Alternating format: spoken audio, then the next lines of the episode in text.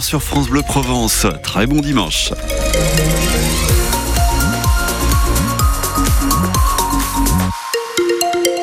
Je vous rappelle donc ce véhicule à contresens sur l'A54 en provenance d'Arles en direction de Salon de Provence. Alors il y a quelques minutes, il était au niveau de Saint-Martin euh, de Croix. On peut imaginer que la situation évoluait euh, depuis. Soyez vraiment très très vigilants euh, sur ce secteur-là. Dans le ciel, c'est du bleu aujourd'hui, à peu près la même journée qu'hier, hein, très très agréable.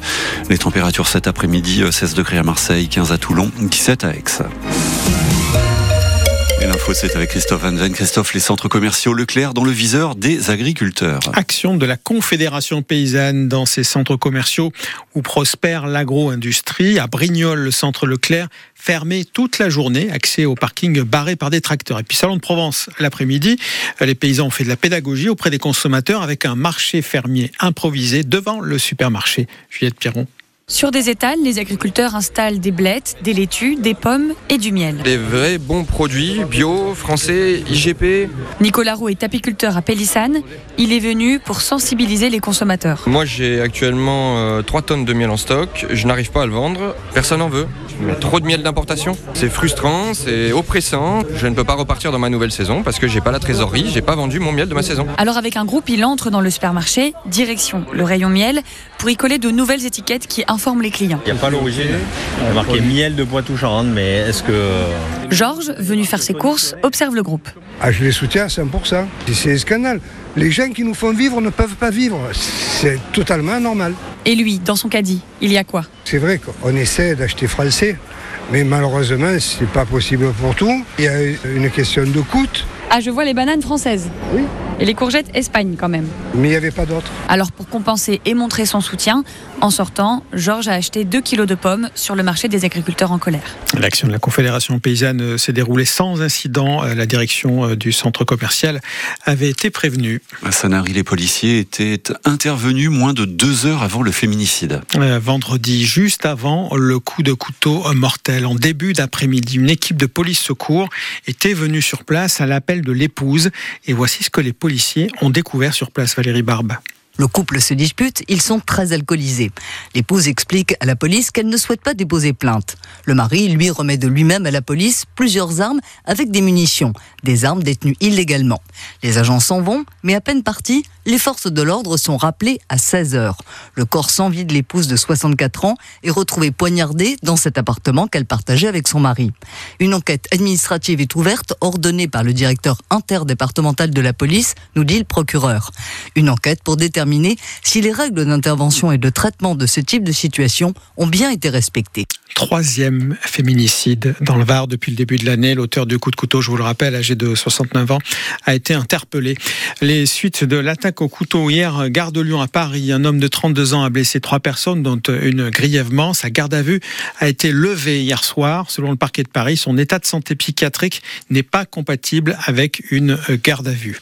Les Parisiens appelés à se prononcer aujourd'hui à l'occasion d'une votation qui propose le triplement des tarifs de stationnement pour les SUV, les voitures hautes et lourdes accusées de polluer. Eh bien, euh, ici à Marseille, Martine Vassal est opposée à cette surtaxation. La présidente de la métropole ex-Marseille l'explique dans la tribune du dimanche et donne une information importante aussi. La métro reporte jusqu'à nouvel ordre l'extension de la ZFE aux vignettes critères 3. Ça devait entrer en vigueur dans un an. Martine Vassal estime qu'il faut du temps. La zone à faible émission exclut pour l'instant les vignettes 4 et 5 euh, du centre de Marseille. Votre facture de gaz devrait subir une nouvelle hausse en juillet liée cette fois à une augmentation du tarif des réseaux de distribution annoncée euh, par la commission de régulation de l'énergie, le gestionnaire aussi du réseau GRDF, et ce n'est pas prêt de s'arrêter, euh, nous dit François Carlier de l'association de consommateurs CLCV.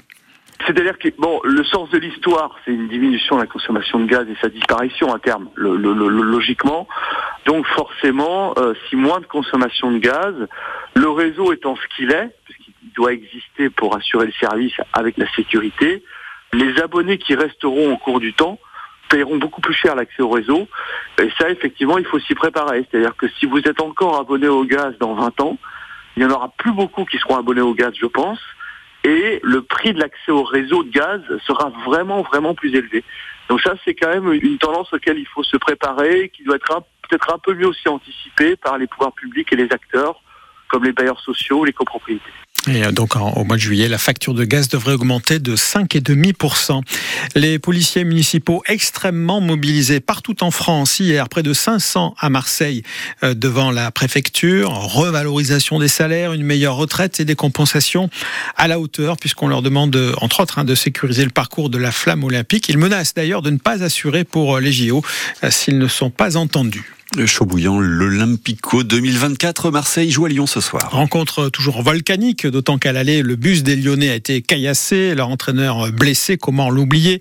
Euh, Lyon vit une saison de cauchemar au fond du classement, mais, mais Bernard et Fred, supporters sans méfie, le Lyon rugit encore on est attendu à Lyon. Avec ce qui s'est passé au match aller, les cassages de bus, l'entraîneur, bon, même si c'est plus le même entraîneur maintenant. Et ça va être chaud. Ben, ils sont à la ramasse, oui, mais bon, ils ont quand même fait des recrues pendant le mercato. Et puis on sait que quand ils jouent contre l'OM, que ce soit Lyon ou un autre, euh, c'est pas les mêmes équipes, quoi. Donc, ça va être dur. Par contre, si nous, on fait un résultat là-bas, on risque de les enfoncer. Donc, c'est à l'OM de montrer qu'ils ont la capacité, l'envergure de s'imposer à Lyon.